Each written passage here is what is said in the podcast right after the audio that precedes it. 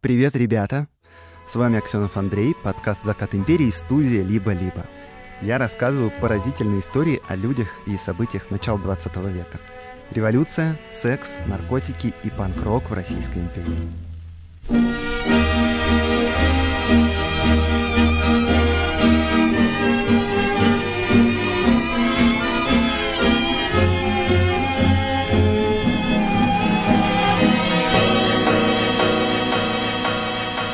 Этого подкаста есть постоянный друг и партнер, провайдер облаков и IT-инфраструктуры Selectel, с которым вместе мы делаем для вас рубрику «Эврика» об изобретениях и крутых идеях из прошлого.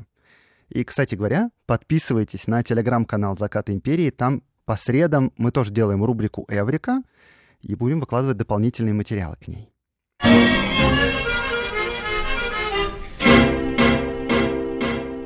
Ну что, ребята, зима пришла. Вы, наверное, соскучились уже по электросамокатам и сервисам аренды велосипедов. Да, потому что на самокате по снегу особо не покатаешься. И до революции, конечно, электросамокатов не было. Но вот, один изобретатель и авиаконструктор, Сергей Неждановский, видимо, посчитал, что, ну, действительно, климат России требует особенных решений. Он вообще был довольно авторитетным ученым-изобретателем, он работал в аэродинамическом институте, и в 1903 году он изобрел и сконструировал новое движущееся средство специально для России — аэросани. Журнал «Воздухоплаватель» в своей статье описывал их довольно очевидным образом. Это сани с воздушным винтом для передвижения по снегу. Эту заметку в журнале прочитал промышленник Юлий Меллер, э, владелец автозавода «Дукс», и уже в 1907 году запустилось производство аэросаней. Спустя несколько лет подобные движущие средства спроектировал и известный авиастроитель Игорь Сикорский. В общем, аэросани стали широко использоваться, а кое-где вообще было без них сложно обойтись, например, на севере России. Аэросани использовались и в Великую Отечественную войну, и позже при освоении дальних регионов России, но сейчас их уже не делают. Последняя модель к-30 была разработана в 60-х годах и эксплуатировалась до конца Советского Союза. Сейчас производства аэросаней в России нет, а в других странах, похоже, в них не видят надобности. Это была рубрика «Эврика», которую мы делаем вместе с партнером подкаста, с ведущим в России провайдером облачной инфраструктуры Selectel. На облачных и выделенных серверах Selectel многие клиенты создают что-то новое и развивают собственные онлайн-продукты, а провайдер обеспечивает их необходимыми вычислительными ресурсами для старта и роста проекта. Например, вы можете организовать работу целой команды проектировщиков благодаря удаленным рабочим столам с мощными видеокартами. Именно так сделал Peak проект, создав совместно с Selectel инфраструктуру для проектирования зданий, для 3D-моделирования и сложных расчетов. Не обязательно быть крупной корпорацией, чтобы воспользоваться услугами Selectel. Благодаря широкому набору сервисов и гибкости конфигураций найти оптимальное инфраструктурное решение можно и для малого бизнеса, или даже для личного пэт-проекта. Чтобы убедиться в этом, заходите на сайт Selectel, а еще подписывайтесь на их телеграм-канал. Там, помимо новостей IT, есть карточки и образовательные материалы, например, для изучения языков программирования. Все ссылки в описании выпуска.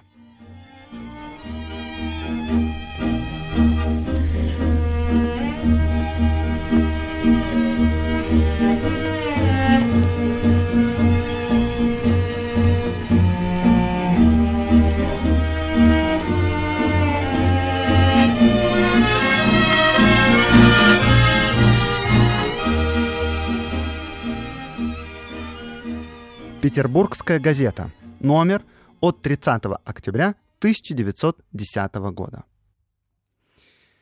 28 октября в 5 часов утра граф Лев Толстой, не простясь с родными, ушел из Ясной Поляны с домашним врачом Маковицким, оставив письмо, в котором прощается с женой Софьей Андреевной. В письме граф Толстой говорит, что в обстановке, которая идет вразрез с идеями, проповедуемыми в его произведениях, он не может дольше жить и как истый русский христианин идет на склоне своих дней в мир. Он просит его не искать, так как даже если найдут его, он все-таки не вернется.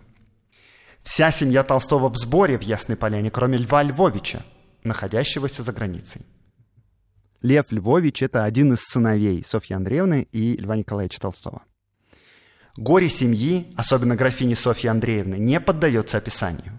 Есть основания думать, что Толстой уехал в Оптину пустынь Калужской губернии, где ранее уже был два раза.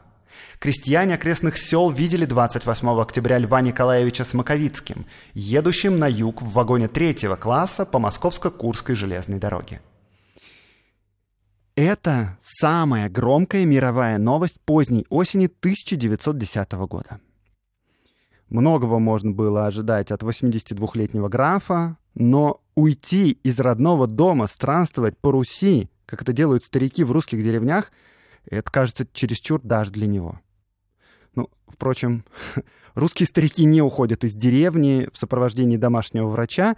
В общем, происходит что-то необычайное. Тихого путешествия в одиночестве, как об этом, возможно, мечтал Лев Николаевич, не получилось с самого начала. Наоборот, получилось медийное событие ужасающей силы. Все главные газеты отправили своих репортеров на поиски бежавшего графа. Где он? И главное, почему он бежал? Но он стопом появляются все новые и новые комментарии, в том числе от родственников. Виновником ухода Льва Николаевича Софья Андреевна считает одного из ближайших друзей Толстого. Это он, его друг, настроил и уговорил его покинуть семью и удалиться от мира. Софья Андреевна говорит, что между ей и Львом Николаевичем возникали споры по поводу желания Льва Николаевича сделать свои произведения общественным достоянием. Но в этом вопросе графиня встречала упорное противодействие со стороны того же близкого друга Льва Николаевича, который постоянно вмешивался в их частную жизнь и которого она называет виновником ухода Льва Николаевича. Ближайший друг которого Софья Андреевна и автор заметки не называют по имени, всем известен. Это сподвижник, поклонник и самый верный помощник графа Владимир Чертков. Между тем появляется свежее известие. Граф Толстой действительно в Оптиной пустыне. Лев Толстой уехал из Оптиной пустыни. Лев Толстой едет в поезде на юг. 3 ноября в петербургской газете «Бегство Толстого» посвящен целый разворот. Здесь и комментарии знаменитых психиатров, и описание коммуны толстовцев, и интервью с родственниками, даже фильетон. Наконец, среди всех этих новостей появляются по-настоящему тревожные известия. Граф на станции Остапова в доме начальника станции. Он болен. К нему едет жена с детьми. Туда едет Чертков, и туда мчатся репортеры и фанаты графа. Газеты публикуют телеграмму от дочери, от Александры Львовны. Лев Николаевич заболел бронхитом, вследствие чего пришлось прервать путешествие. Непосредственной опасности нет. Обстановка самая покойная и удобная. Простите, но не могу удержаться. Фан-факт. В свое время Толстой издевался над ипохондриком Тургеневым. Он ему говорил, что бронхит — это несуществующая болезнь. Э, ладно. Серьезно, теперь в Остапово уже дежурит целая бригада журналистов. Для их размещения устраивают отдельный железнодорожный вагон, потому что это не такая крупная станция, чтобы разместить всех. Прибывает старец в Арсенофе из Оптиной пустыни, и положение у него сложное. Граф отлучен от церкви. Его нельзя ни соборовать, ни отпевать, ни хранить по православному обряду. Для всех было бы спокойнее, если бы Лев Николаевич вернулся бы в лоно церкви. Впрочем, старца к писателю не пускают родственники, а, возможно, Варсоноф и сам не очень-то к нему стремится. Корреспондент газеты «Раннее утро» вот что пишет своему редактору. Только что приехал игумен из Оптиной пустыни в Арсенофий в сопровождении иеромонаха Пантелеймона. По словам последнего, в Арсенофий командирован синодом. Сам же Варсонофий отрицает это, говоря, что заехал проездом на Богомолье. Поселок Остапова перестает справляться с наплывом людей – Вход в комнату, где лежит писатель, охраняет Чертков и Александра Львовна Толстая. Софья Андреевна, жена писателя, ходит под окнами, а ее мужу даже не говорят, что она приехала. И весь мир ломает голову. Что вообще происходит?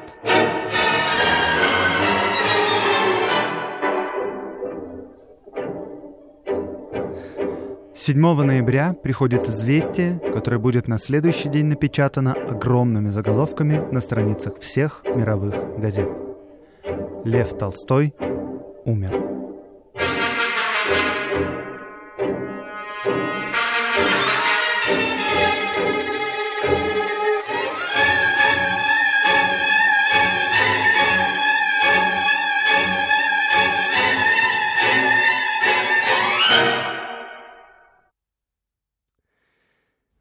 24 февраля 1901 года. Начало века. В журнале «Церковные ведомости», который обычно не то чтобы печатает прям сенсации, было опубликовано известие, которое всколыхнуло всю Россию. И это было так называемое определение Святейшего Синода о графе Льве Толстом, где перечислялось, что он отвергает личного живого Бога во Святой Троице Славимого, Создателя и Промыслителя Вселенной, отрицает Господа Иисуса Христа Бога-человека, отрицает Иисуса Христа как Искупителя и Спасителя мира, пострадавшего ради человеков и нашего ради спасения, отрицает бессеменное зачатие по человечеству Христа Господа и там дальше много-много-много пунктов – среди которых упоминается даже, что Лев Николаевич ругается над священными предметами православной веры и глумится над Евхаристией. И в итоге этого пространного документа говорилось, церковь не считает графа Толстого своим членом и не может считать, доколе он не раскается. Вообще этот документ довольно странный. Например, это вроде как отлучение, но само слово «отлучение» в тексте отсутствует. В церкви вообще есть целая иерархия отлучений, от анафемы до временного отлучения. И вот, понимаете, для графа даже в этом пространном списке места не нашлось. По существу это на самом деле мало что меняет, но это отражает следы какой-то внутригосударственной борьбы, каких-то интриг. И это не ушло от внимания общественности и от внимания самого графа, конечно. Э, Толстой ответил на этот документ вот таким образом. То, что я отрекся от церкви, называющей себя православной, это совершенно справедливо. Но отрекся я от нее не потому, что я восстал на Господа, а напротив, только потому, что всеми силами души желал служить Ему. В общем, всем очевидно, что решение об отлучении политическое, и что оно намеренно показательное. И что все это, конечно, связано с деятельностью графа, потому что к началу 20 века Толстой уже совсем не писатель-билетрист. И уже довольно давно. К этому времени за свои великие романы, за «Войну и мир», за «Анну Каренину» ему стыдно. Толстой занимается самосовершенствованием. Он проповедует ненасилие и анархизм. Он говорит, что православная церковь извратила веру в Бога, и он действительно издевается над ее обрядами. Вот, например, он писал. «Для того, чтобы ребенок, если умрет, пошел в рай, нужно успеть помазать его маслом и выкупать с произнесением известных слов. Ну, типа, это же бред какой-то, да? Ну, не знаю, бред это или не бред, но это точно уже покушение на сами устои государства. Потому что Российская империя — это государство религиозное, и православие — это государственная религия. Император Всероссийский является главой Русской Православной Церкви. Наезжая на религию, ты ставишь под сомнение власть и легитимность самого государя. А Лев Толстой такой, ой, да что вы говорите? Да я не то чтобы ставлю под сомнение власть государя. Я вам прямо заявляю, что цари — это самые ужасные и несчастные люди в мире. Именно они стоят во главе Института мирового насилия. Они хуже палачей. Потому что палачи хотя бы могут сказать, что они казнят по приказу. Они хуже судей, которые выносят приговоры. Потому что судьи хотя бы ну, законы исполняют. А кто все это санкционирует? На ком лежит вся эта ответственность? На царях. ну, и что с вами, Лев Николаевич? Анархист вы наш. Прикажете делать. Вы же у нас всемирно известный писатель. Вы моральный компс планеты. Ну, вроде как ничего особенного ты и не сделаешь. Но Лев Толстой продолжает свою деятельность, и после публикации романа «Воскресенье» в Русской Православной Церкви у кого-то здорово просто бомбануло. Потому что роман этот, э, в котором как раз и глумится Лев Николаевич над церковными государственными институтами, был издан очень широко, без цензуры, за границей и разошелся мгновенно по всему миру — и опубликовали его как раз стараниями Владимира Черткова, того самого ближайшего сподвижника писателя. И вот это уже, кажется, было пересечением двойной сплошной. Э, многие подумали, что за отлучением стоит Константин Победоносцев. Это обер-прокурор Святейшего Синода, это крайний консерватор, который, по выражению Блока как раз, да, если помните, простер над Россией совиные крыла — Победоносцева называли и Тарквимадой, и даже просто упырем. Кажется, вот как раз кто, как не самый главный упырь в стране, будет наказывать Толстого, но, окажется, это сделал все-таки не Победоносцев, потому что Победоносцев был умен. В разгаре обсуждения вот этого вот отлучения он, среди прочего, вроде бы говорил вот что. «Мало еще шуму-то около имени Толстого, а ежели теперь, как он хочет, запретить служить панихиды и отпевать Толстого, то ведь какая поднимется смута умов, сколько соблазну будет и греха с этой смуты. А по-моему, тут лучше держаться известной поговорки «не тронь». Константин Петрович был в этом совершенно прав, знаете. Но Толстого захотели отмаркировать все-таки как нежелательную, отпавшую от России истинной веры персону. Но на деле произошло противоположное. После этого определения на улицы вышли демонстрации студентов, а в Ясную Поляну полетели письма и телеграммы с поздравлениями. Дескать, Лев Николаевич, получить от этой власти отлучение — это на самом деле признак высоких заслуг. Мы вами гордимся. Но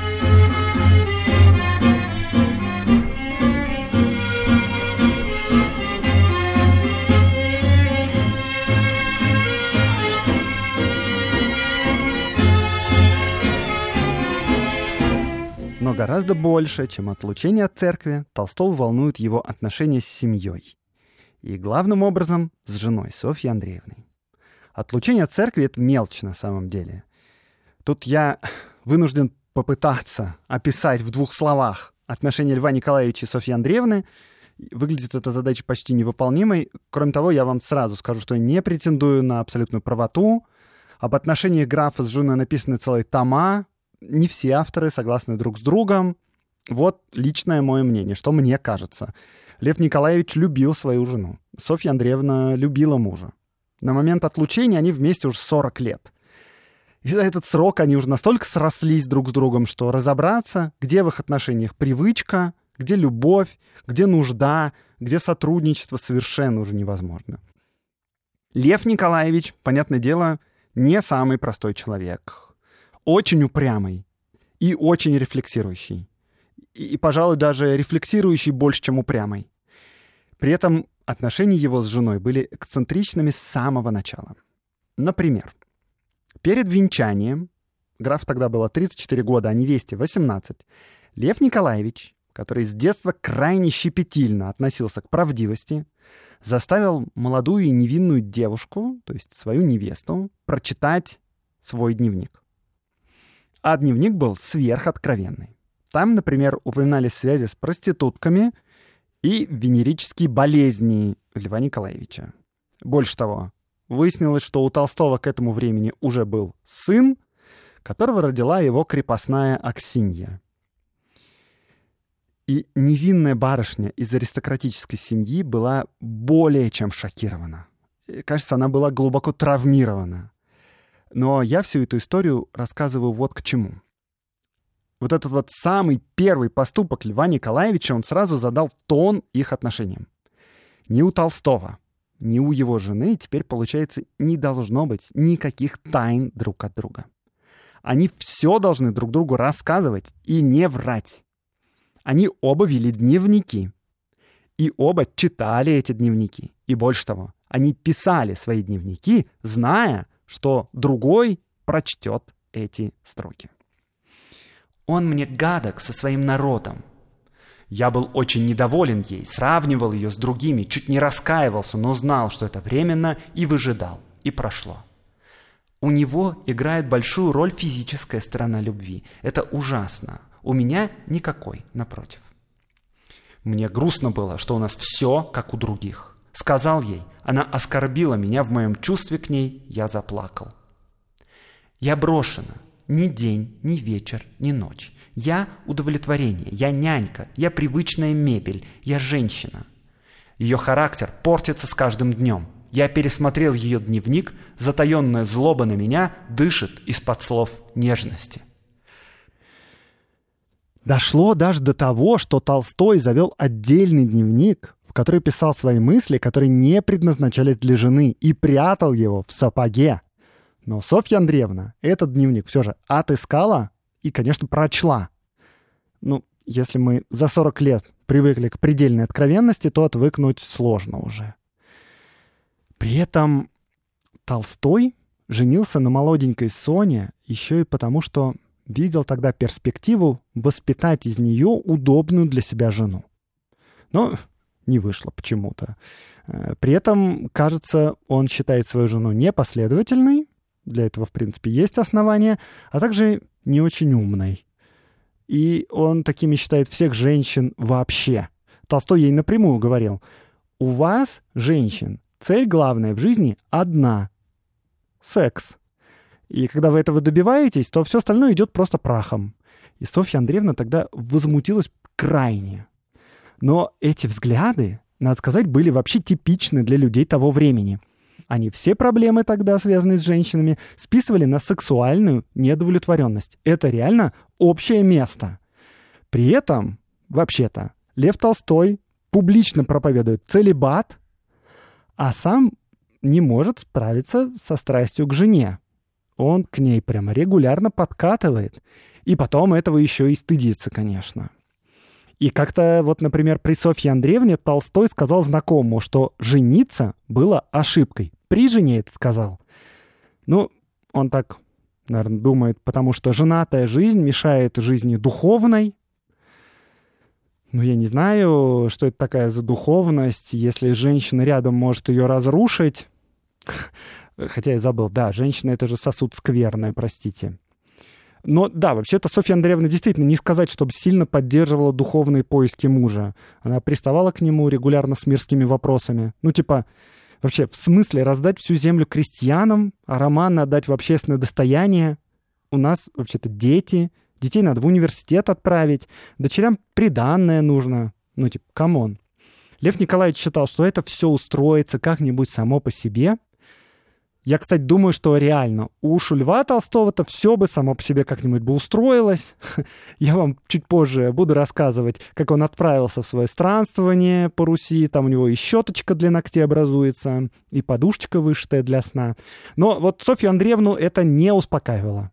Потому что ей нужны были не просто какие-то туманные обещания, ей нужны были деньги — и дело закончилось тем, что по соглашению с мужем в руках Софьи Андреевны оказались права на все произведения, написанные до 1881 года, э, что включало, естественно, самые знаменитые его романы. А вот трактаты, написанные после этого времени, Толстой разрешил всем пиратить без ограничений. И Льва Николаевича, конечно, не может не угнетать, что самый близкий ему человек его переписчица, его редакторка, его советчица, что вот она не разделяет его взглядов. Он рад отказаться от земного, от неправедных доходов, которые он получает за копирайт, а жена не согласна. И дети тоже разделились, потому что одни на стороне матери, это в основном сыновья, а другие, например, младшая дочь Саша, на стороне отца. Короче, атмосфера нервная, которая еще и подпитывается тем, что под конец жизни стоимость всех прав на сочинение Льва Николаевича оценивается в 10 миллионов рублей. Это, я вам скажу, сумма настолько невероятная, просто сложно представить. И вся семья знает, если дать Льву Николаевичу волю, то он все это богатство отдаст во всеобщее достояние. А Лев Николаевич, знаете, уже довольно солидного возраста.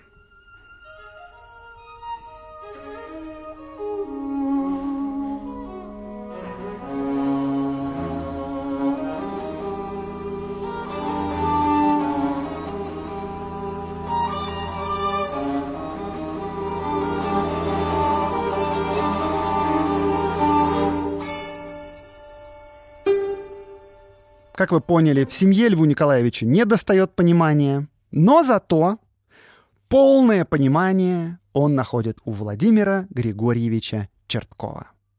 Владимир Чертков — преданнейший последователь графа. Он буквально всю жизнь свою положил на то, чтобы служить графу, чтобы помогать распространять его идеи. Он ходит за ним по пятам, он глядит ему в рот, он записывает все его мысли. Чертков реально, буквально как клещ вцепился в Льва Николаевича, у меня просто нет других аналогий. В начале 20 века в Англии, в городке Крайстчерч, Чертков организовал типографию и построил хранилище сочинений Льва Толстого по последнему слову науки и техники. Там электрическая сигнализация, э, противопожарная система, там поддерживается необходимая влажность и температура. Само здание бетонное, и землетрясение даже может пережить. Если бы тогда были ядерные бомбы, я уверен, то Чертков бы позаботился бы и о том, чтобы после ядерных бомбардировок и ядерной зимы будущие поколения смогли бы выкопать сочинение Льва Николаевича Толстого из пепла и приобщиться к проповеди ненасилия, наконец.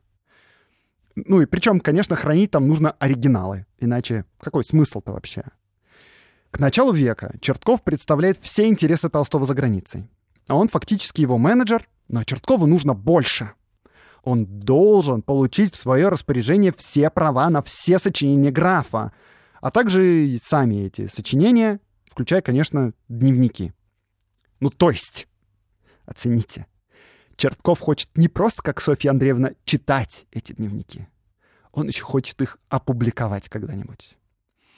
И он должен все это сделать, потому что только он, самый преданный и самый верный сторонник гения, может позаботиться о том, чтобы воля графа выполнилась неукоснительно. Ну, то есть, чтобы все сочинения графа были в открытом и свободном доступе, и все их бы перепечатывали и переписывали бы сколько угодно. И вы уже, конечно, понимаете, к чему я веду. В общем счете, с 1895 по 1910 год Лев Толстой написал шесть завещаний. Первое завещание фактически не было даже завещанием-то, это просто такая запись в дневнике. Там Толстой написал просьбу к наследникам отказаться от прав на его сочинение. Сделайте это – хорошо. Хорошо будет это и для вас. Не сделаете – ваше дело значит, вы не могли этого сделать. То, что сочинения мои продавались эти последние 10 лет, было самым тяжелым для меня делом жизни. Причем Чертков снял с этой записи копию, попросил Льва Николаевича расписаться снизу, и это как бы завещание хранилось в секрете от Софьи Андреевны. В юридическом смысле это все было ничтожным, но, тем не менее, когда жена узнала об этом завещании, разразился скандал. Я люблю свою семью и желаю ей лучшего благосостояния, а передав сочинение в общественное достояние, мы наградим богатые фирмы издательские, вроде Маркса, Цетлина и другие. Я сказал Льву Николаевичу, что если он умрет раньше меня, я не исполню его желание и не откажусь от прав на его сочинение. Больше того, она потребовала от мужа забрать это завещание, и Лев Николаевич подчинился, а в течение следующих нескольких лет Чертков, все больше разбираясь в разных юридических тонкостях, заставляет Льва Николаевича несколько раз, все в больших подробностях, конкретно и на бумаге подтвердить передачу всех прав ему, то есть Черткову. Всех прав на все вообще произведения, то есть включая и те романы, права на которые он вроде как передал жене. В итоге последнее завещание Льва Николаевича было написано за полгода до смерти, летом 1910 года в лесу. Это я не шучу сейчас. И оно было явно составлено юристами под чутким руководством Черткова. И наследником всех авторских прав оказывался не Чертков, то есть посторонний какой-то человек, а младшая и самая преданная дочь Толстого, Александра. При этом Чертков отдельно написал Толстому, что передача прав Саши — это только формальность, что реальным распорядителем будет он, Чертков, а Саша была одновременно и горда доверием, и готова защищать волю отца, и еще она, конечно, страшилась того, что вызовет гнев родных на себя. А самому Льву Николаевичу этот шаг тоже дался явно нелегко. Вся эта морока с бумагами, с тайнами от жены, с юридическими подробностями, это все страшно его тяготит. Он бы хотел, чтобы после его смерти не было бы никаких тяжб, чтобы все мирно и полюбовно постарались сделать хорошо для всех. Ну, беда только в том, что, чтобы сделать хорошо, нужно, чтобы все наследники друг другу доверяли и уважали бы друг друга, и волю графа бы уважали, а этого не предполагалось даже близко. И еще самым тяжелым для Льва Николаевича было то, что это завещание было сделано в глубокой конспирации от жены.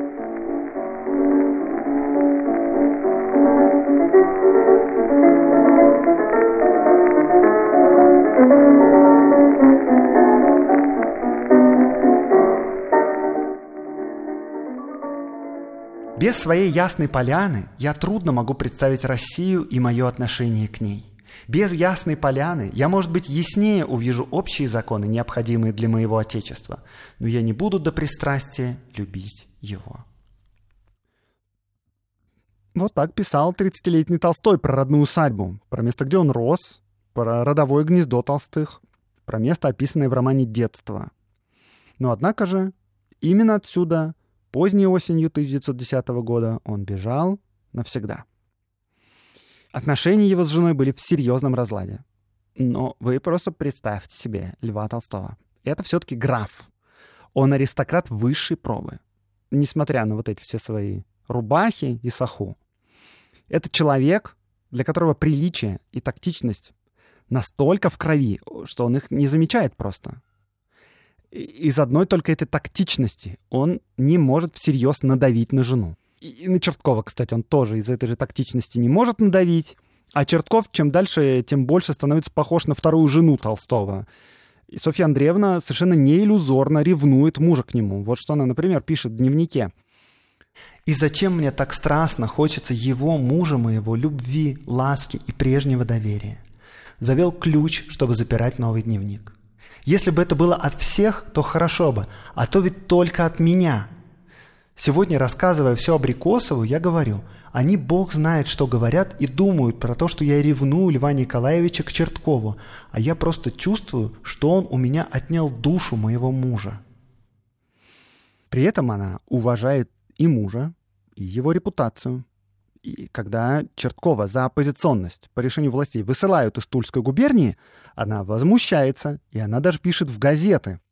Высылка Черткова и наказание тем, кто осмеливается читать и давать книги Толстого, есть мелочная злоба на старца, прославившего во всем мире своим именем Россию. Вы скажете, что это непоследовательно? И так это и есть. Дочь Татьяна Львовна вообще довольно прямо об этом писала в дневнике. «Мама мне более жалка, потому что, во-первых, она ни во что не верит, ни в свое, ни в папашина, а во-вторых, она более одинока, потому что, так как она говорит и делает много неразумного, конечно, все дети на стороне папа, и она больно чувствует свое одиночество. И потом, она больше любит папа, чем он ее, и рада, как девочка, всякому его ласковому слову. Главное ее несчастье в том, что она так нелогична и этим дает так много удобного материала для осуждения ее.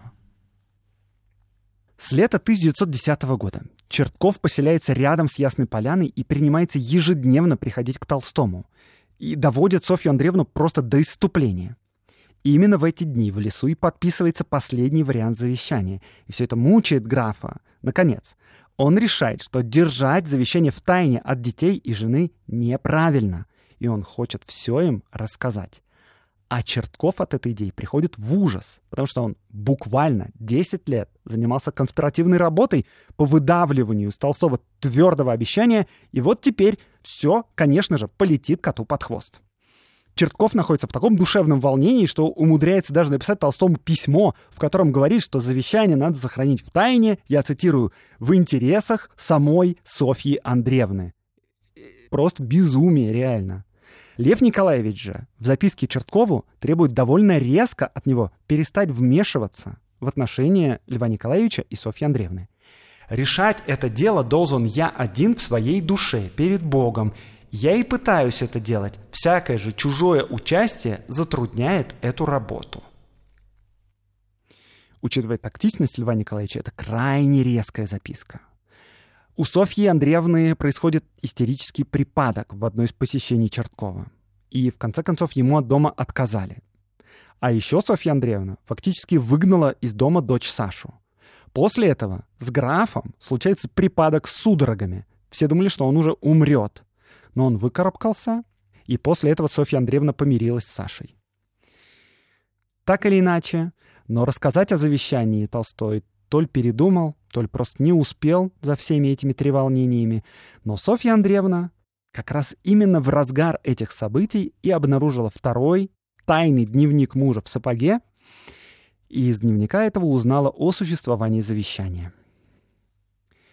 И Толстой пишет в своем дневнике вот что. «Они разрывают меня на части. Иногда думается уйти ото всех».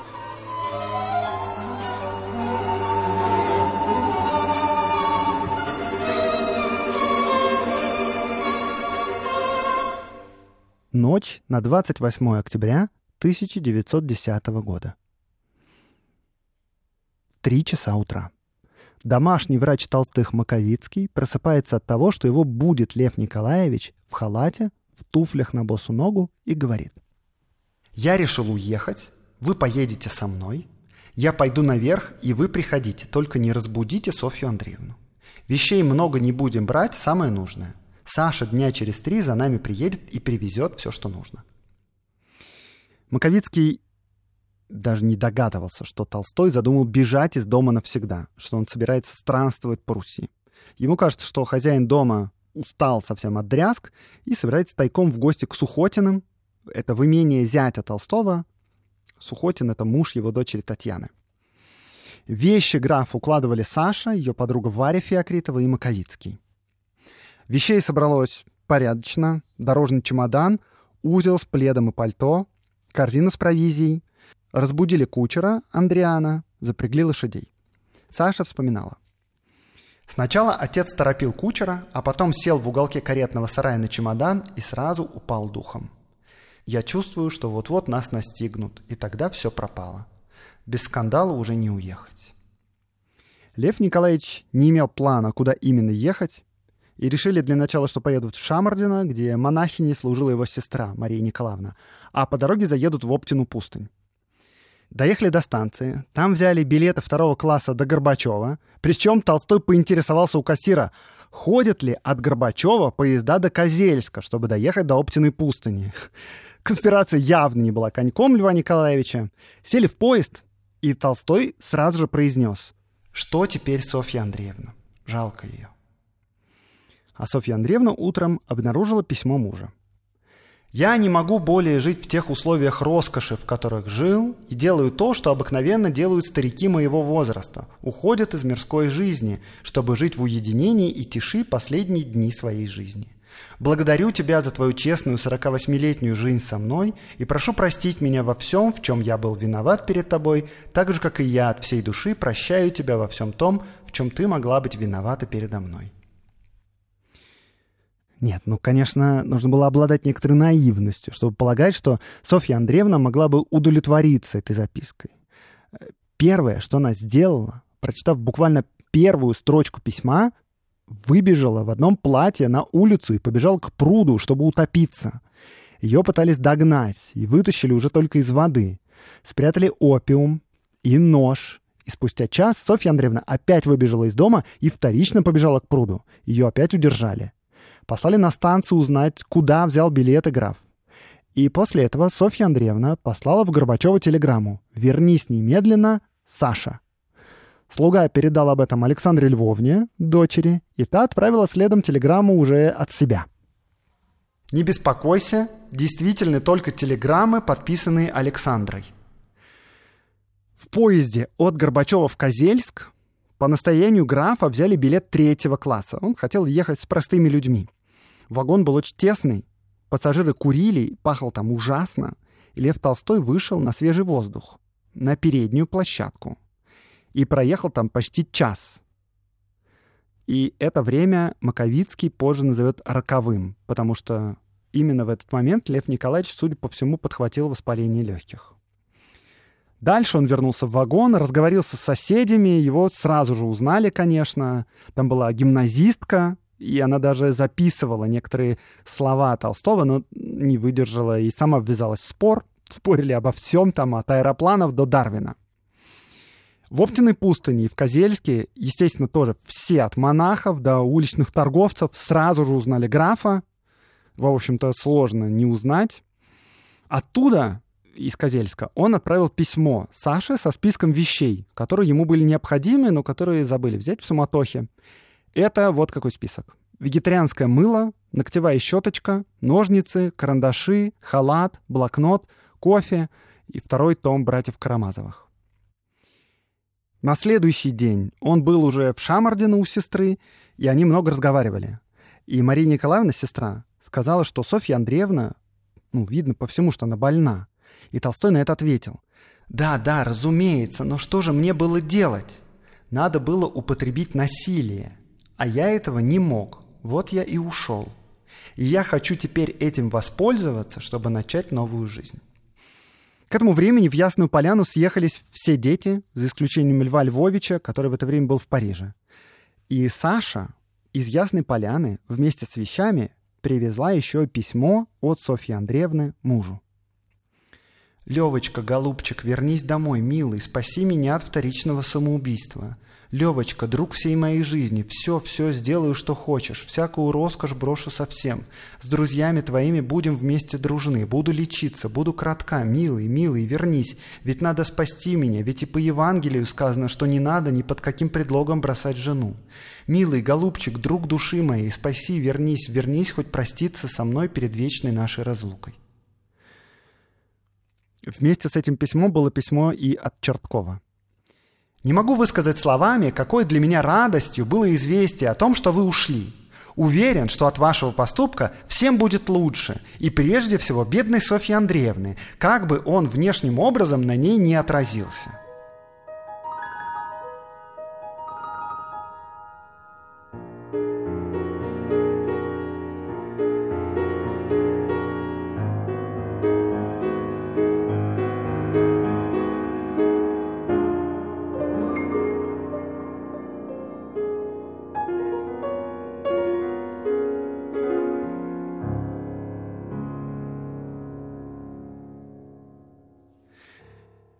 На следующее утро, 31 октября, в 6 часов утра, Толстой бежит из Шамардина, потому что боится, что приедет Софья Андреевна.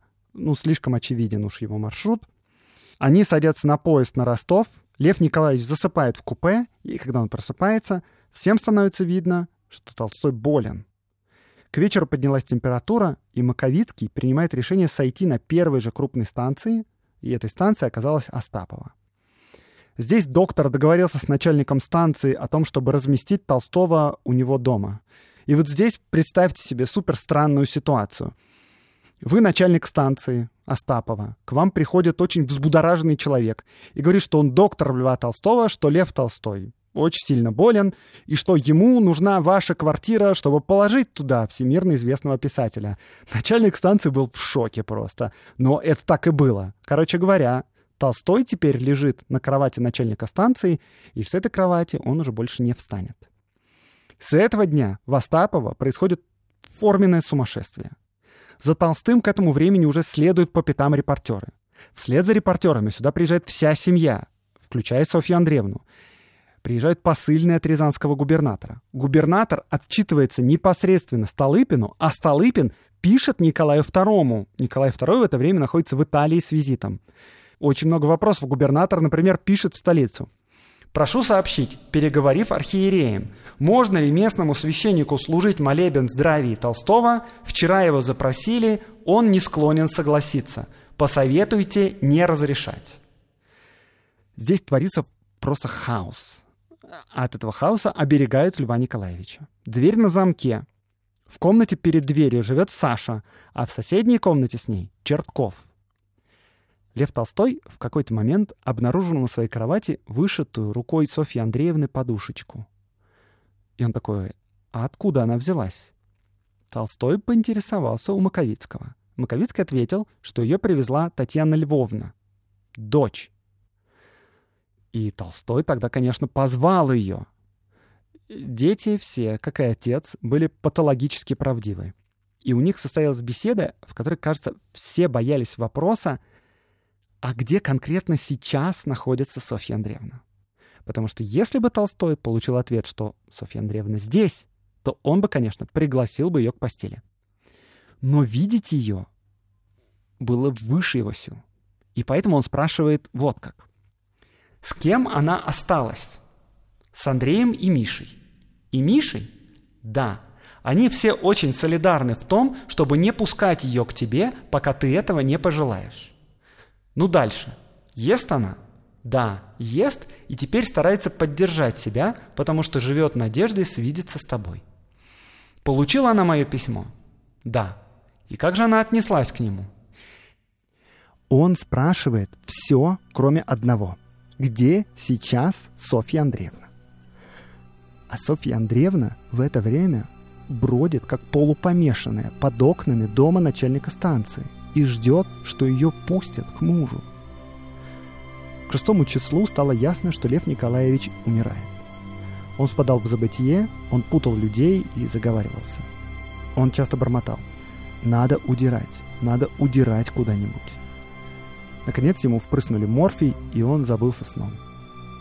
Только после этого, наконец, пустили в комнату Софью Андреевну. Она тихо подошла к нему, поцеловала в лоб, опустилась на колени и сказала «Прости меня».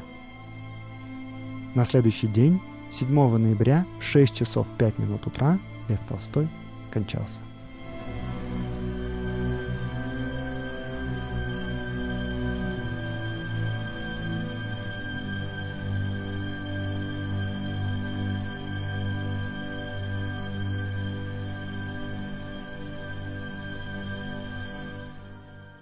Рубрика «Чтобы послушать». Послушайте, ребята, подкаст «Норм». В нем Дарья Черкудинова и Настя Курганская рассказывают о том, как меняется мир и как меняется все самое важное в нем. И они позвали меня в гости, потому что сейчас многие интересуются историей и ищут ответы на сегодняшние вопросы в прошлом. И что я думаю на этот счет, можно узнать из выпуска «Призываю не учиться у прошлого ничему». Ссылка будет в описании этого эпизода.